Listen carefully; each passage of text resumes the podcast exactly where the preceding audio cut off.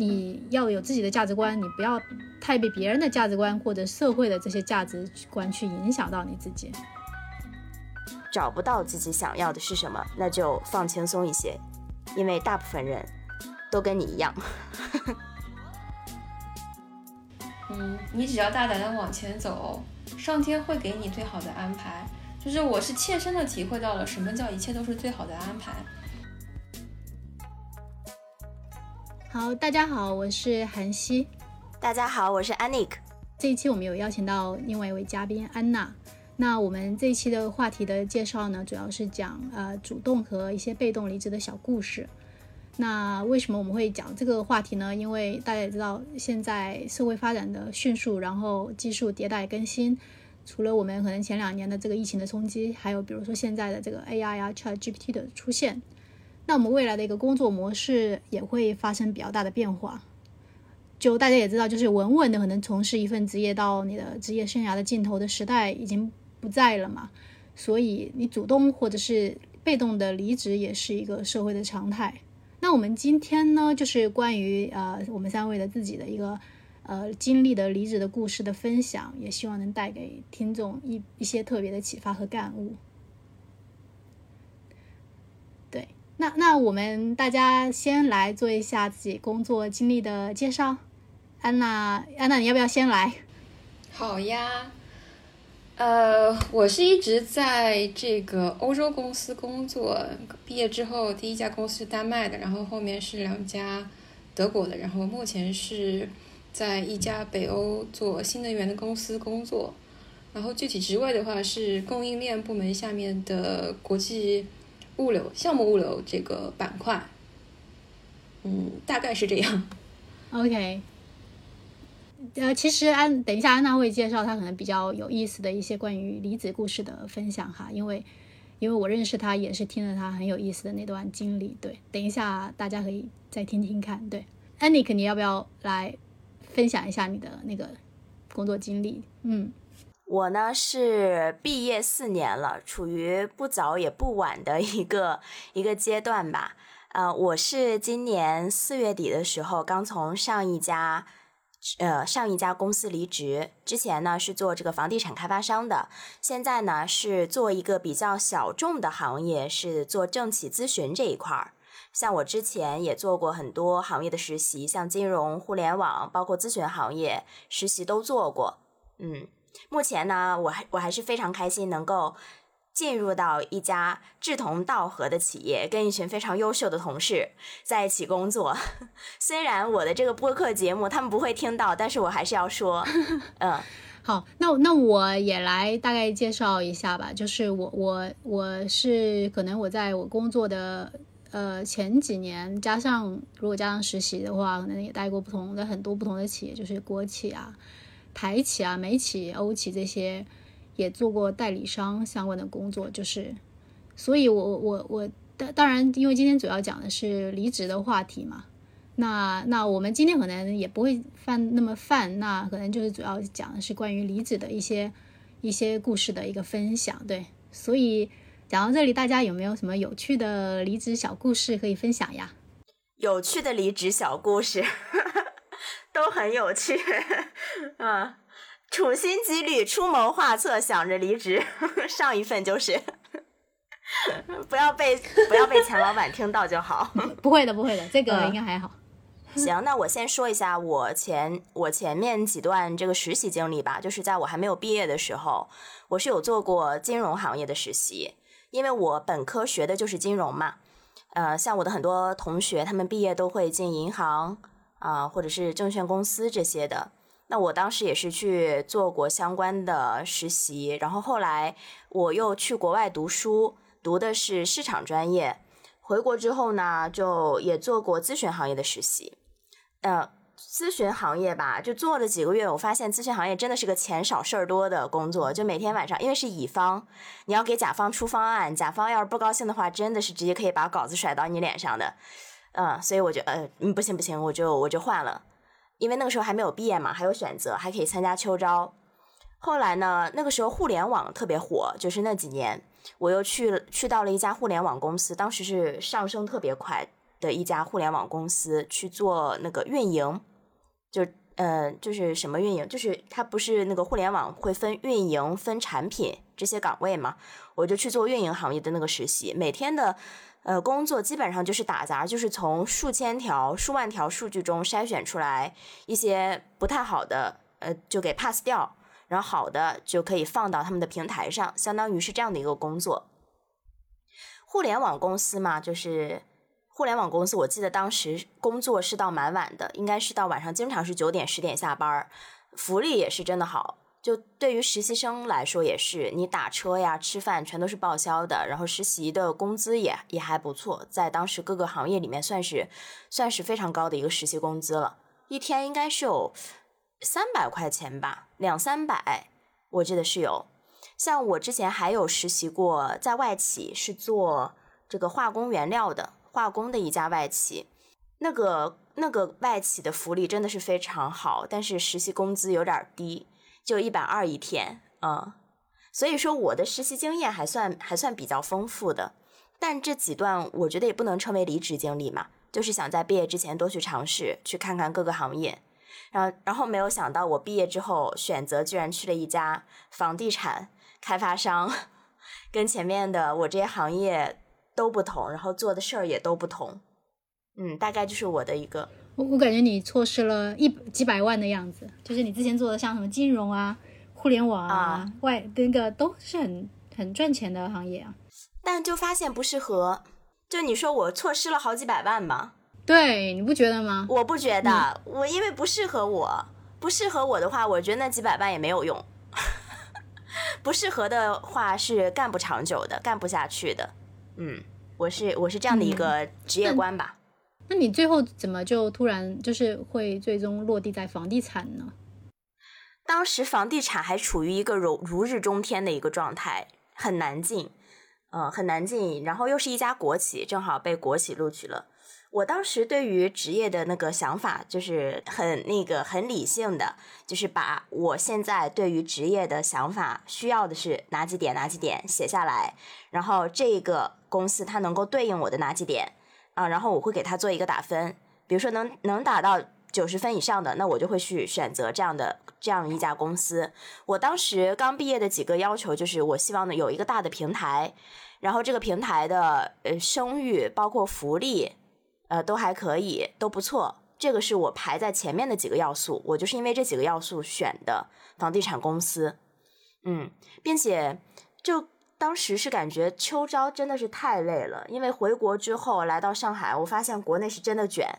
超级卷，太多太多的牛人。像我去同济、去复旦参加那个校招会，我的简历很多都是被 pass 掉的，根本就通不过的。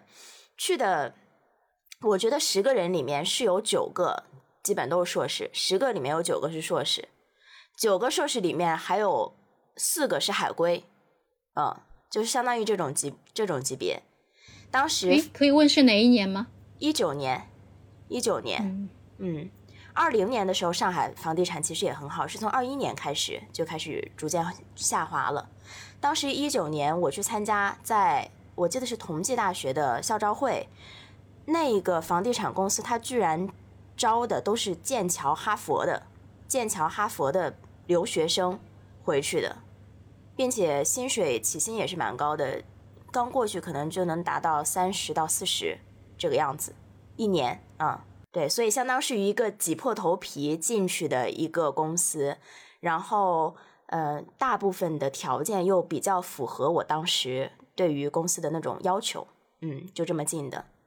诶，所以我。呃，就是总总结一下，就是其实，在你可能初入职场，因为其实那是你的第一份落地的工作嘛，把那个那个房地产，那你当时可能更想的是说，呃，就像你讲的稳定啊，这些都是你比比较看重的要素，对吧？就是福利跟稳定。嗯，大平台，嗯，对，大平台，它是一个国企。啊，还有一点我忘了讲，因为我很迷信嘛，因为我五行喜土，房地产五行属土，我就因为这个原因我就去了，这个占了很大的一部分原因。对，是的，是的，挺有意思的。哎，那安娜呢？安娜可不可以要分享一下？我刚听完啊那个分享，我就觉得这个九五后确实要更卷一点，就是什么剑桥这种哈佛都出来了，而且还有，呃，感觉他们就会有很多实习经历。我觉得我当时没有这么多实习经历，我大三暑假去实习，就就一家公司，然后毕业之后就直接入职，没有没有很多实习经历。哦，我觉得再介绍一下这个背景吧。我觉得我比亚尼克大个几岁吧，然后毕业，呃，八年，现在是第四份工作。所以如果说离职的话，我有三次的离职经历。嗯，有趣的故事的话，那就是 二零年那次吧。都很有趣是吗？没有，没有，没有都都有趣的，就是平淡无奇。嗯，最有趣的。或者打双引号最有趣的就是二零年的时候吧，就是裸辞吧，这可能是最有趣。可能呃裸辞这件事情本身嗯没有很有趣，但是裸辞之后的事情还是挺有趣的。就是我就 gap 了，然后呃当时是尝试了很多，其实之前一直想做，但是没有整块的时间去做的事情。就比如说我是去了甘南藏族自治州的一个民宿做义工。然后后面去广西广州那一带做了沙发客，就是住陌生人的家里，嗯，然后还有就是在大理旅居，嗯，我觉得这件事情还都挺有趣的，就是在这件事情这些经历的过程当中，遇到了很多陌生人，然后你在跟他人碰撞的过程中。就会发生很多奇妙的事情吧，然后通过这件事情，你也会更加了解自己。所以回头去看的话，我如果再给我一次机会，我肯定还会选择裸辞。然后我希望我的人生当中，就我剩下的人生当中，我还有机会再去裸辞，然后再去 gap，gap 太美好了。嗯，哎，那安娜是 gap 了多久呀？半年。哦。半年可以做好多事儿。我当时上一份工作就是四月份离职的，这个我当时也是打算就是辞，就是也是抱着一个裸辞的心态。但是可能像我的这种性格，还是会提前规划好我之后要做什么。嗯，所以像我四月份离职了，离职之前我就开始有在帮一个创业公司在运营他们的小红书账号。然后也那个时候也认识了韩熙，就跟他开始一起做播客，搞各搞各种东西，包括后面的旅行计划，我也都是安排好。正好呢，也是想去看一看各行各业的一个情况，因为我上一份工作是三年多的时间，一直在房地产开发商，就一直在一家公司，没有去看过其他行业，也是想去看其他行业的情况吧。就机缘巧合，第一家面试就就过了啊，就五月份的时候就过了，就让我去入职。我就相当于比较还算比较顺利的，就这么下来了啊。五月份找到了新工作，然后又去旅了个游，六月份就开始又回新公司上班了。我差不多是这样的一个状态，所以你说让我去裸辞，我觉得第一是我我要鼓足很大很大的勇气去做件事，去做这件事儿。我我是觉得像安娜这种简直就是太酷了，因为我我好像就没有。这种勇气是说我要裸辞，然后去一个地方去，但可能我脑脑脑补过，脑补过很多次，可能想要这样子去做，但是可能当你真正想呃要去做的时候，可能我会比较纠结。所以，但但是我我也经历过一个，就是我是被迫裸辞了，可能待了三个月的经历。当然，那是可能大家刚刚讲的都是主动离职的嘛。那我可能呃就是会讲一段。就是呃，我我裸辞是被迫裸辞嘛，所以也是被动离职的一段经历。那可能讲到那个，我可能在其实，在开始的，可能在前几年我都没有办法过去那段事情吧。啊，因为我我那个时候就是经历了非常大的一个冲击，一个对一个自我否定的那个漩涡。然后就是那个时候，我记得我刚刚被离职的时候。我那个几个月都是彻夜难眠，然后我很纠结、很焦虑，然后自我怀疑，就是我在一直在想，我是不是能力不够啊？我是不是不行，或者是怎样？嗯，呃，对，所以，所以我我，但是我现在后面去复盘的那段经历，那段经历是因为我之前是做技术相关的，嗯然后后面呃就是改行，有点去转成商务相关的。对我那个一段时间也是，我那个时候也是降薪去去转转这个从呃从技术转商务嘛。那我当时其实我进入那个那个行那个那个那个工作，一方面是因为当时面试我的资深经理，他一直在鼓励我，然后也对我非常的认可，然后我也一直被他的大饼就是深深的吸引着，总觉得我可以在那个公司 搬一辈子的砖了。然后就是可能呃，直到我就是那年年底的绩效考核的时候，然后收到了 HR 的那个邮件，告诉我被离职了。然后我我当时就是非常的震惊，就是瞳孔地震，就简直就不不敢相信。我在想，我的老板一直在跟我讲，哦，你你很你很好，只是说我之前定的绩效或者呃那个那个 OP 那个目标太高了，到明年就可以了，你就可以你再可以，因为我我一直怀抱的这种老板可能是说很看好我，然后可能等明年我会有得到应有的福利嘛，因为我本来降薪去。然后我又没有拿到应该有的绩效，所以我其实，在那边我也是有一些，就是觉得，哎，可能不是特别开心，对。然后老板反而在鼓励我，但是当我年底收到了那个信的时候，我我我我其实是很很很很震惊。然后我老板，我就当时我就给他打电话，我就问他原因，他就是很敷衍的回答我，然后就开始 PUA 我说，呃，是外说其他人都觉得我不够好啊，对啊，美美商。然后可能他觉得我很不错啊，就是 PUA 你嘛，然后就还跟我讲他可能多么的无奈啊什么的。然后后面再给他打电话，他可能就不接了。我最后一次跟他见面是我在去上海的那个离职交接 last day 的时候，然后那个我我当时很清楚记得那个 HR 问他，呃，如果我不 qualify，就是没有，就是呃问我是可以转岗的，这是 HR 说。然后我那个老老板在旁边，他就说不接受转岗。然后我当时真的，我当时都要哭出来了。但是我当时觉得，嗯，我就因为在来去上海的时候，我就我就自己给自己就是真的是一直在给自己就是很多的，就是脑补了很多戏，就觉得自己一定不要那么丢脸嘛。然后我就没有哭，我就是呃，我就是淡定的签完了字，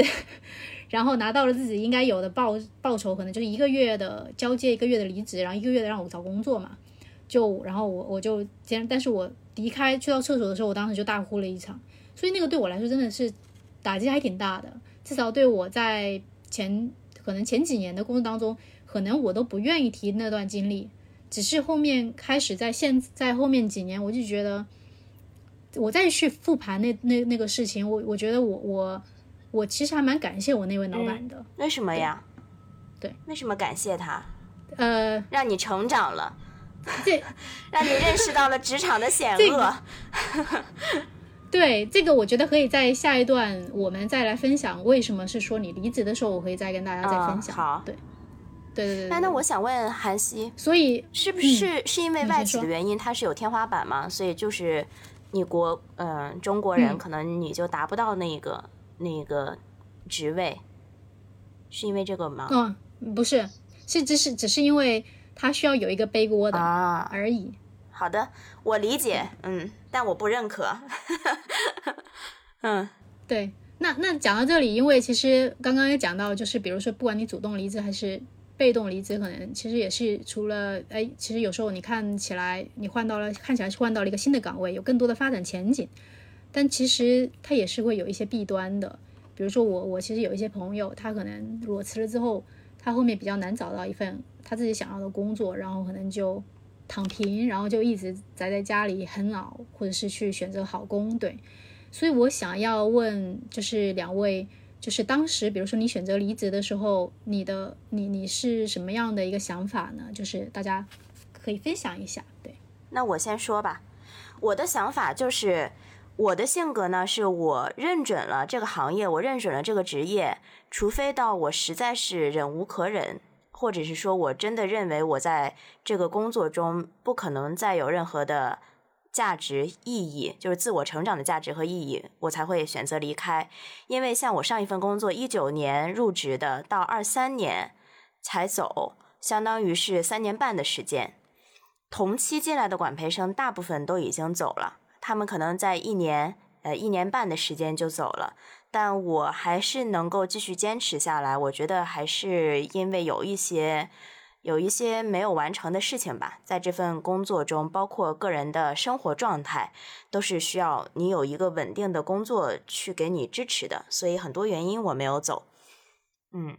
但最后还是选择离开，是因为我知道我一定会走，因为在二一年的时候，整个行业行情下滑，我就知道这个就不是跟我价值观相符合的了。因为我还我觉得我还年轻，我不能在一个就每天大家都很消极的一个状态下工作，而且我对于我工作的。这个要求我是蛮高的，这点可能跟韩熙一样，就是我对于我自己的工作能力也是相对有自信的，嗯，所以我就就是决定要走，根本原因还是因为价值观不同，嗯，行业发展的价值观，我还是想拼一把，就是还是这个这个因素，还是想拼一拼，嗯，但可能，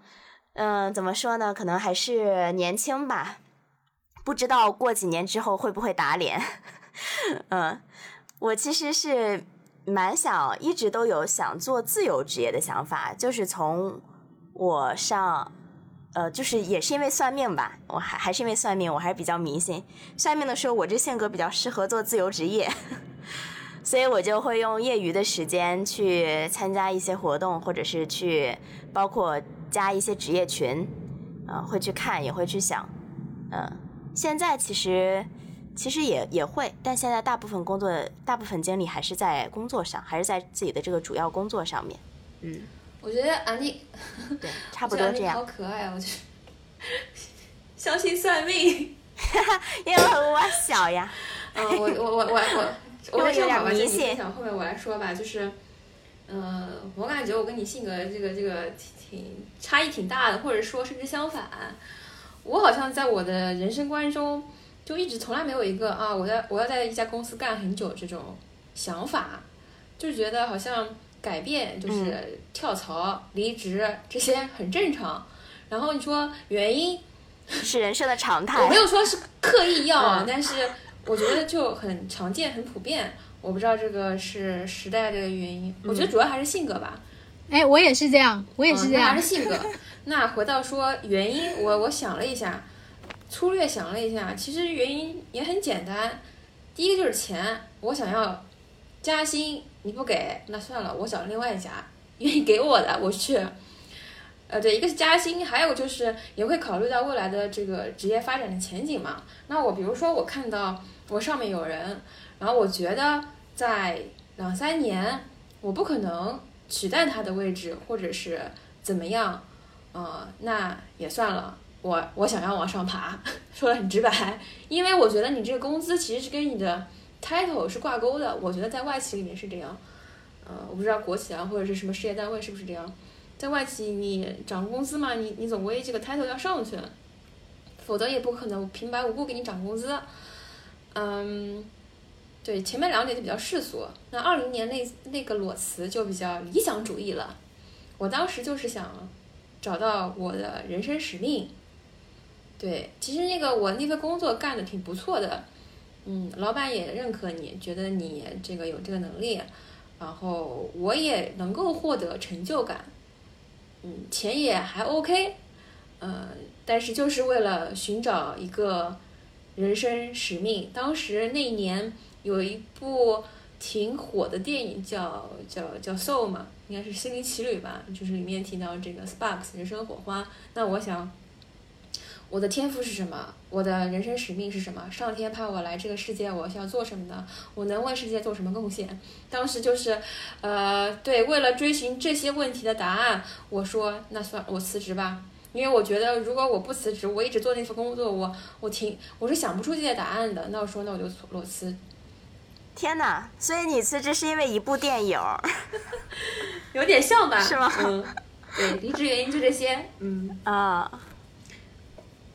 嗯啊，好潇洒，对，太潇洒了。嗯，韩熙，韩熙自己呢？韩熙自己呢？你的离职原因是什么？我的，因为我离职的还算比较多，那其实每一次离职的都不一样。那我我觉得可能开始促使我不停的离职，也是那一次被动离职，也是对我蛮大的一个影响的。就我觉得那一次让我体验到了，可能就是哎，也从那一次我开始发现，其实被离职的好像情况也蛮多，好像可能就是你你你你想要去探索那个原因的时候，你就会。去看到身边其实这种情况很多嘛，然后那个时候我也了解到，比如说我身边的朋友的一些其他的离职经历，就我有一个可能那个时候我那个朋友可能三十多岁，三十多岁吧，然后他是向外求一份其实也是很好的大厂的工作，然后大家他跟他的老板以前都是那种无话不谈的好哥们儿，然后跟他老板去分享了这个，说，哎，他可能要去到某某的大厂里面。然后老板就也是很鼓励他，OK 啊，可以啊，那个也很好啊。结果当他最后要去入职的时候，对方的那那边的厂那边的公司跟他讲说，哎，我们公司不能招收你们公司过来那个你们这个 team 过来的人哦。然后然后后面他才知道，他后面他老板也没有跟他讲，后面他后面才打听到是因为他老板去跟对方公司讲说，你如果招我们这边的人，就会我就下次不买你的东西，然后之类的，对，哦。所以，所以，对，所以我觉得就是我从他就是有点像我们签的那个，嗯，呃，他其实也不算，只要你大家不要那么去认，不要那么去就是什么深挖那个部分也 OK，就是你没有，因为他们是甲方乙方的关系嘛，所以只要你你甲方不 care，乙方也是 OK 的，但是可能他老板这样一讲，他就没有办法过去了，虽然后面都谈好了，所以他就被迫离职了。然后他跟我讲这个的时候，他也我让我很认真到，其实，呃，让我也在反思你跟很多公司同事还有你的老板的一个利益冲突的关系，就是其实你不要，就是，就就是我觉得就是不要跟别人同事没有办法那么走心，对。然后也是因为这个经历，然后我也认识的呃，就是有其他的朋友，像比如说。拿到口头 offer 就离职的呀，也是也，然后就导致他被迫在家里待业嘛。对，这这都是很很就是真实的朋友的经历。对于我来，对于我自己来说，我觉得后面也是因为这些呃被动离被动离职之后，然后我开始去反思我可能想要干嘛，然后我会想是是会去思考更多的东西，就会看到更现实的一面，然后去探索自己的价值观。探索自己到底要干嘛，所以我开始去建立自己的一些路径。就是我每一次离职，所以你你我前面有跟大家分享，就是我从甲方到乙方，然后到呃供应商，到到整个产业链，我有串，就是整个可能那几年五年我都换了五六份工作。那也是因为我想要去不同的公司去体验不一样的呃东西，就体验不一样我能学到的东西，这是自己去有意的在设计这个整个的路径。对，我觉得你们。你们我不知道安娜是不是学技术的，反正韩熙是是做学这个能源对吧？材料就是理科嘛。材料啊，材料，对理科这个会会好很多。你看，像我们文科生，我是学我是学商科的，高中学文的，就很难在一个行业里面，对，去一直做下去。尤其是我研究生又是又是学 marketing 的嘛。不像是你们有一份技术可以傍身，如果像韩系他这个这个公司他不做了，但是他有这个技术在，他有这个专业知识在，他可以去这个行业的另外一家公司。但是像我们的话就很难，所以说从这个房地产出来跳槽出来是也是要下很大的决心的，因为说实话这两年各行各业的行情都不太好，跳出来之后对于我们这种。非技术型的人来说，只能去换行业。换行业的话，那换去什么呢？所以这个还是，我觉得当时对我的这个冲击吧，或者是打击也挺大，也做了很长时间的这个准备。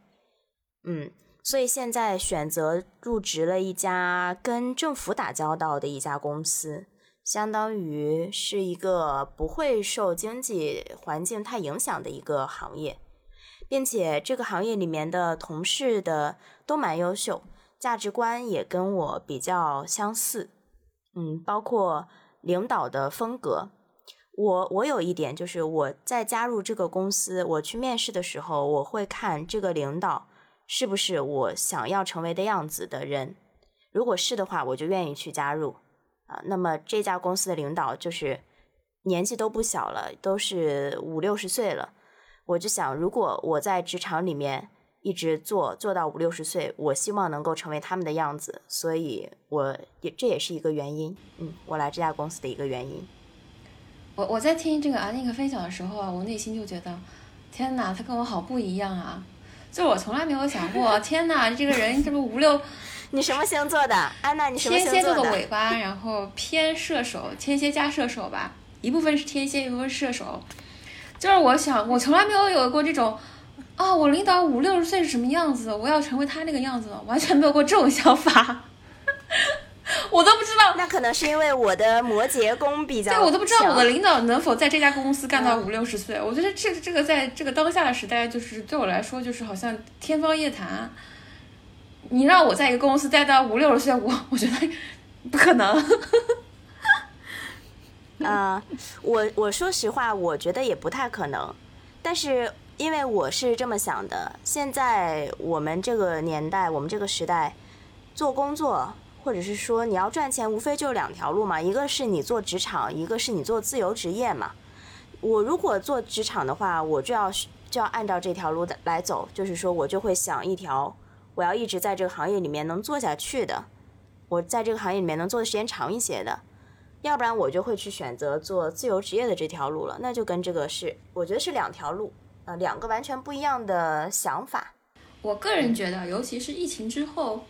嗯，我觉得这个时代，或者是说以后的时代，变数还挺多的。就是你也很很有可能换行业呀、就是你现在是在做这个做，你现在做这个行业，那你以后可能换两个、三个，甚至更多的行业。嗯，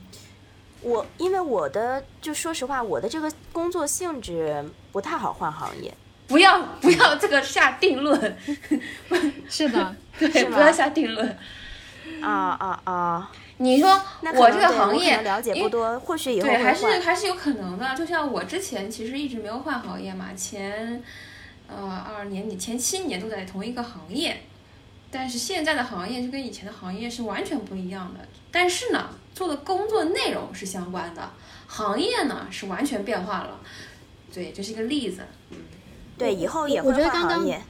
嗯，我刚我觉得刚刚大家讲的可能很好的诠释，可能在安妮克那个年纪，跟安娜的年纪，在跟我的年纪，我觉得就是有一点层层递进的关系，就是可能安妮可会比较。可能就是，我觉得跟年纪一点儿跟阅历跟跟，对对对，你就会觉得还是偏于理想的，还没有被这个公司打压，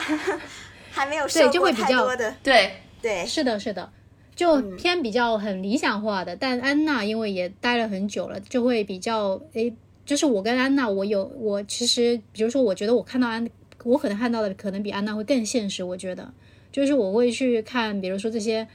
跟一些更，比如说刚刚加安娜讲的，在一家公司一定不会待那么久，因为我也是这么认为的。而且我并不觉得，就是我想要做那个行业，只要是可以能力是可以跃迁的，就不是说你不要把自己限定在我只能做某个呃行业的某些职位，对，而是其实我是都可以做的，嗯，对，就不就就是在在我现在看来是这样子的，而且我也不会限定是说我一定要在公司里当一颗螺丝钉，跟我出去创业或者自主或者是你说的自由职业的这个不能，我觉得也是可以 combine 在一起的，就没有说我一定要嗯哪一、哪一个一条单独的路径，对。是。嗯，嗯。所以我这不是也在探索嘛。自自由之路。如果对于职场来说，我就一个想法，就能赚钱的就是好工作，能让我赚钱的就是好工作。啊，对，赚钱还是很重要的。嗯，啊，大家分享了这么多离职的有趣的故事，那那那就是，比如说你对下一份工作去找到下一份工作的有没有一些，比如说好的建议或者是想法呢？我先来说吧哈，呃，首先呢，我觉得我这个找到下一份工作不具有这个参考价值，它都是好像是一种机缘巧合，或者说我觉得自己幸运，然后就认识人，就是通过各种人脉啊什么什么的，然后就就就去了。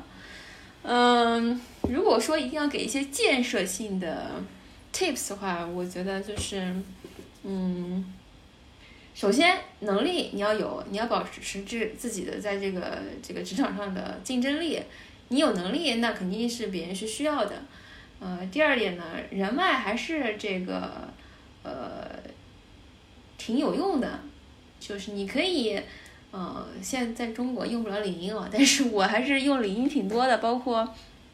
确实在灵异上是有一些人找到我的，那有些机会我去了，有些机会我没有去，但是确实是给到了我很多机会。那就是如果不能用领英，也有其他平台嘛，就是算是人脉的一种。然后你平时也会也就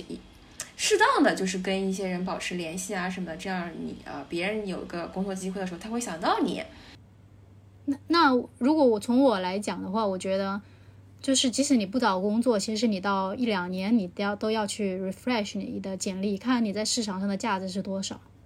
我会这么去做，就是看我在这个市场上值多少钱嘛，对啊。然后你你的你如果觉得自己可能不值钱了，那你就老老实实在现在的公司里面窝着，然后发展一些不好听的，发展一些斜杠嘛，对吧？赚其他的。因为现在这个也是算正常的，就是你做一些投资相关的呀。如果你觉得你在市场上现在好像是个香饽饽，你一刷一下，然后一大堆人来找你，哇，说不定就是你你的下一个风口就要来到了，你应该往外跳一跳了。对，嗯，我觉得这是一个很不错的建议。嗯，可能我其实相对来说比较佛系。但我觉得这个这个比较比较好，挺好的，就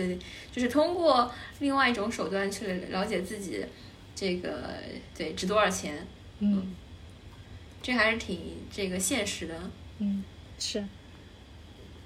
那那安安妮克，如果你你现在的话，比如说你你你现在，比如说你你找工作，你换新的工作，你会觉得你你会考虑比较多的是什么？还是一样，比如说大的平台，还是说你会不会了？刚刚你讲的，你比如说星盘相关的。哎呦喂，大的平台，我现在我这三年多其实也有改变呀。我这三年多，因为也因为口罩原因吧，然后自己包括我自己也成长了很多。什么平台大不大，什么名头那些那些是很重要。我我现在依旧建议，如果刚毕业的实习生，或者是上大三大四的，我还是建议他们毕业之后的第一份工作，还是尽量找大平台。但是，嗯，但是现在我不会了。现在的我的想法就是，第一就是这个工作是能够让你能够赚到钱的，嗯，赚到钱的，并且同事就是公司的氛围，领导就不会出现像韩熙之前他的他举的那个例子，老板让你背小鞋，啊，让你穿小鞋给你背锅，不会出现这样子的情况。公司的晋升是比较有序的。嗯，这个还是，但是我讲的不好听一点，如果职场的那个这么长，你一定会遇到这样的，只是先遇到跟后遇到而已。对，嗯，也是，这是这是一点，还有一个是，还有就是你没进去，你怎么知道人家里面没有这些东西，对吧？这个东西很难讲的。对，对对对，也有可能。而且像韩熙说的，遇到就是正常，不遇到是你的幸运。对，嗯，是。然后刚刚说到大公司、小公司的话，我觉得，呃，没有好坏，就是。像阿尼克提到一点，钱给到位，这是一点。然后公司的价值观跟你是符合的，我觉得这是 OK。大公司有大公司好处，小公司有小公司的好处。我前七年都是在小公司，小而美的公司，上海 office 就有十来个人。嗯，我觉得在小公司的好处就是，确实你的能力是这个全功能的、多功能的，就是你你要你需要独当一面，从头做到尾。这样就是你是全面发展，不是说在大公司里面就是其中某一个职能，你就在那个地方深耕。其实说说不好听就是螺丝钉。但是呢，我现在呃回回答刚刚这个韩熙的问题，我是想去大公司去体验一下的，因为我身边的人从小公司换到大公司，呃，我看到大公司确实有很多。你在小公司无法接触到的东西，就是内网呀、学习资源啊、平时的活动啊，然后整个他在这个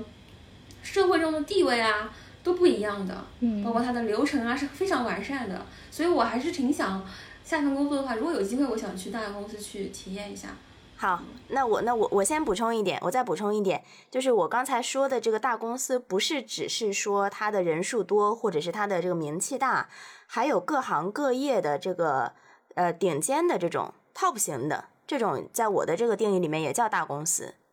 啊。比如说独角兽企业啊，虽然这可能对对对，可能它人数不多，发展也没有也没有什么，但是它只要是这个行业里面顶尖企业，这个对我来说也是大公司。OK，嗯。嗯，那你把它这个 clarify 一下挺好的，因为每个人对大公司理解可能不一样。如果是我的话，我觉得它是一个发展了可能一百多年，然后全球呃几千人、上万人这种公司才是一个大公司。嗯嗯，那那我因为我之前换的比较多，然后呃像像其实偏大的、偏小的，其实我都有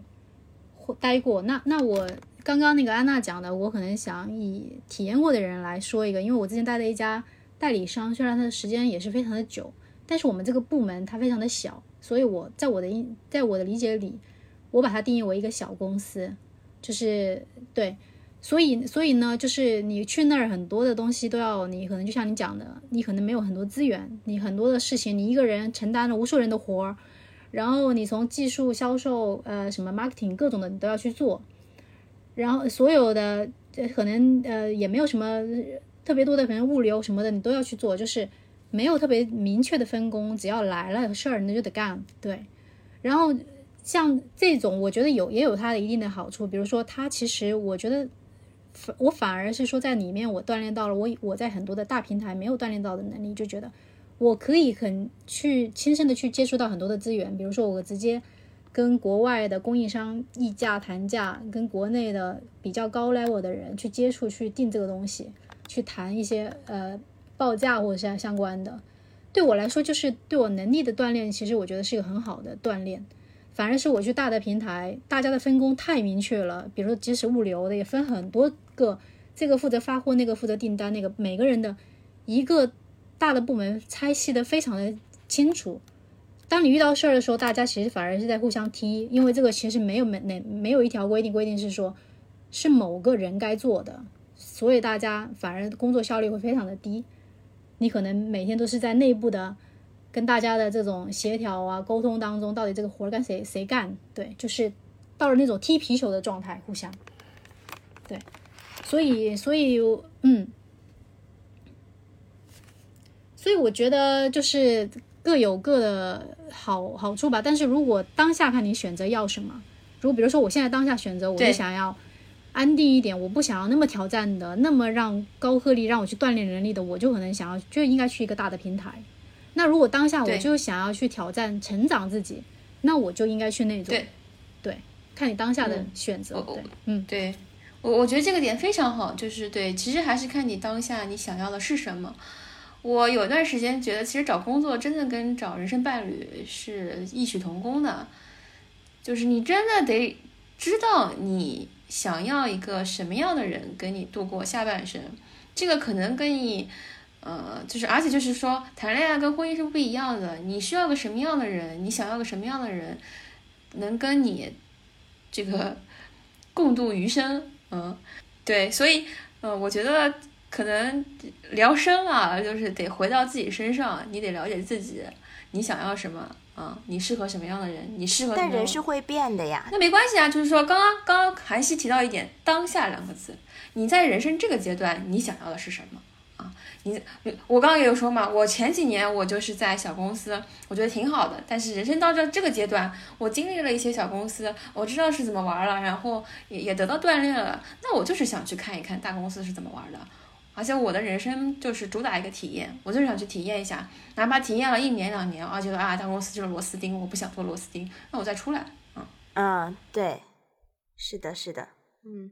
就像我现在的我也不会再选择三年前我的这上一家企业了。那你现在会选择什么呢？我现在就在我这家公司啊，我已经做出选择了。就是我现在更多的会也会让自己学着随性一些，去接受生命中的不确定性。因为我之前一直是一个喜欢给自己做规划的人，就是像我说的嘛，我我上高中的时候，我甚至就呃，看杜拉拉。上大学的时候就开始参加各种的跟职业相关的课程，包括社团。所以我在毕业之前，我就对我未来的工作是是有一个想法和一个规划的。结果这三年就在上一份工作的这三年，让我完全打消了对，就完全打消了这个梦幻的泡影。嗯，有点有点那个有点那个意思。我会我会选择我当下想选择的，我会选择当下我想选择的，嗯，听从自己内内心的声音，然后学着让自己去接受生活中给你带来的不确定性。嗯，如果当下的选择你又没有钱，可能只是说，哎，你喜欢做而已，你也会去选择。看我更偏偏好更看重哪一个，钱和喜和爱好之间，看我更我会当下更偏好哪一个吧。这个还是跟个人的选、个人的这个心态有关。OK，那那因为也到结尾了，然后如果大家用简单几句话总结一下，有什么想要送给听众的？那个安娜，你要不要先来？好呀，我觉得就是大家听完我刚刚说的，也大概知道我是一个比较随性的人。嗯，作为这个裸辞过、gap 过、换个工作。呃，我觉得这一路走来，好像是越来越明白，嗯，你只要大胆的往前走，上天会给你最好的安排。就是我是切身的体会到了什么叫一切都是最好的安排。那可能在，呃，对，现在我说来就是好像听起来挺轻松的，但当时确实裸辞这个决定，我犹豫了一年多。嗯，作为过来人。呃，小小过来人吧，不能说年纪也不是很大啊。嗯，我还我我我我只想说，就是真的就是大胆往前走，不要害怕。你往前走，你会看到别样的风景。嗯嗯，我觉得安娜还是个非常有勇气的、有勇气的人。这个言行举止、神态表情中都显示出来她的自信和勇气。嗯。其实像安娜刚才说的一切都是最好的安排这句话，我刚刚也跟韩熙说过嘛。我们在开始播客之前，我也很认同这句话。以前我不是这么认为的，但是这次我五月份去旅了个游，这个旅游对我的影响很大，我也开始相信一切都是最好的安排。对，很多东西都是机缘巧合的。那如果让我做一个总结的话，我我的第一个总结就是。嗯，尽快要知道你想要的是什么，就尽早知道你想要的是什么，并且是越早越好。嗯，但是这点是很难的，并且大部分人是做不到的，百分之九十九点九的人都都做不到，可以说是一直都在去寻找，或者是说去去探寻自己想自己想要的是什么的这样的一个过程中。嗯，因为人是会变的嘛，所以我的第二句话就是：如果你找不到自己想要的是什么，那就放轻松一些，因为大部分人都跟你一样，就随心而走就好了。嗯嗯，很好。就是其实应该，如果让我来就是总几句话总结的话，我也想说。就像安娜跟安妮克讲的，生命其实就是要去体验，要因为当你年纪越大的时候，其实你去体验的这个成本也是越高的。那第二点，我想要讲的是说，其实职场就是跟战场一样，有时候就是你不要那么的走心，因为你你如果那么走心，虽然职场中也是有很多温情在的，但是你我们还是要做一个理性的职场人，那如果第三点的话，我觉得如果是以我自己为例，我觉得我会想说，有如果是给女生的建议的话，我我会觉得是不要过度去反思自己吧，因为我发现我身边太多的女性的朋友，她们在工作当中或者在生活当中，其实会有时候会过度的去反思自己，觉得自己做的不够好，呃，会比男生更再去就是去去去去反思自己，就是会过度的。要求自己反而会给自己造成太大的压力。那那然后我我觉得是要建立和形成自己的一个价值观吧，就是像那个安妮和第一条讲到的，就是你要有自己的价值观，你不要太被别人的价值观或者社会的这些价值观去影响到你自己。就比如说，虽然外在有很多的好的职位啊、光光环呐、但是你你要知道自己要的是什么，对，嗯。然后最我最后要讲的一点，可能就是呃第四点就是跳槽，可能我我我我我从我跳这么多的经历来，我现在我现在其实，在现在的公司已经待了四年了。那我现在为什么不要跳呢？是因为我觉得你看到了外面的状况，外看到了外面的风景，你会更多的是说，当下你要跳，是不是你最终想要的目的地，还是说你只它只是一个路径？因为如果以我去定义，我觉得我之前跳的只是我为了达到成功的一个路径而已，并不是我的终点。所以如果我没有寻找到我的终点，我在这样盲目的跳，其实其实是没有意义的。所以我我我觉得。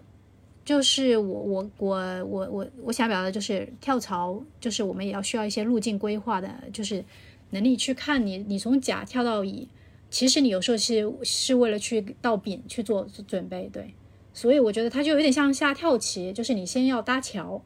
然后你慢慢的才找到你自己的终点在哪里，嗯，大概是这样。是的，我我觉得韩熙分享的好走心啊，对比一下有点自惭形秽。然后我觉得你每说你说的每一点我都很有共鸣，尤其是那一点，嗯，对我们女孩子说的，嗯，真的不要过多反思，就是对我对我也非常就是感同身受，包括我对身边女孩子、女性同事、朋友的观察，我们太容易自己反思反思自己了，就是发生了什么事都觉得是不是我没做好什么什么的。啊，完全不要，就是勇敢一点，对，往前冲，往上冲，嗯，没有错。啊、我的领导都是女，都是女的，我们部门里面也都是女生啊、我的直属领导包括就公司的董事长也都是女的，嗯，所以，所以其实就是，可能你那这样子的话，其实他已经冲冲破了那一层束缚，但是有的大部分的女性其实是很难的，就觉得自己总是在太多的去 judge 自己、反思自己。我我其实有这个反思，是因为我在一份工作当中遇到一位呃同事，他其实他的绩效各方面表现都非常的不好，然后但是他反而会很侃侃而谈，告诉我他之前很不，我觉得很不好的经经历或者很不光环的经历，就比如说他可能多久待了待待了几年，什么都没有成，干嘛的？人家表现的很淡定，说这不是我的原因呢，这个整个市场不好，我已经努力这么，我已经这么努力了，就是你从他身上看到的，就是他平明明那么平凡，但是他表现的他很优秀，然后老板也非常的喜欢他，对，但是他其实也没有嗯什么能力，就是我觉得他真的是身边活生生的一个例子，对，对，就是不要想自己哪里做不好，你可以想一想，我做什么能让自己变得更好、更强，啊，就是更勇敢一点。就是比如说，你敢于在会议上发表你的见解啊、看法，你也不用去想啊，我是不是呃说多了，别人怎么看我，就说，对，反正就是，嗯，真的更要更自信一点，嗯，对，然后。刚刚还想到那一点，哦，对我想想到了，就是韩熙说的第二点，就是说工作中不要太走心。我觉得这个呢，适合再做一期展开讲讲。这个就是要聊到这个什么职场政治了。呃，我觉得尤其适合对我来讲，尤其适合对现在的我来讲，因为我现在可能是刚入职新的。很走心吗？对，因为我现在刚入职新公司嘛，刚进去还不到一个月的时间，而且又换了新行业，所以我觉得我每天大部分的时间还是被工作占据的。嗯，挺挺挺认真、挺努力的，我现在的状态是，但我还是就是相当于会给自己留一条后路嘛，我还是一旦一一直会探索，呃，自由职业，会探索斜杠的这个人生。嗯对，这这个话题可以作为第二期，然后再我们再看看听众他们有没有什么问题。嗯、对，今天就差不多了。嗯，好呀，那我们今天就这样结束。嗯，行好，感谢安娜的加入，感谢安娜来做我们的嘉宾，感谢安娜的分享。谢谢你们邀请我，谢谢你们嗯邀请我，谢谢漂亮的安娜。我要上天了。是的，飞起来。好，那我们今天就这样喽。好的，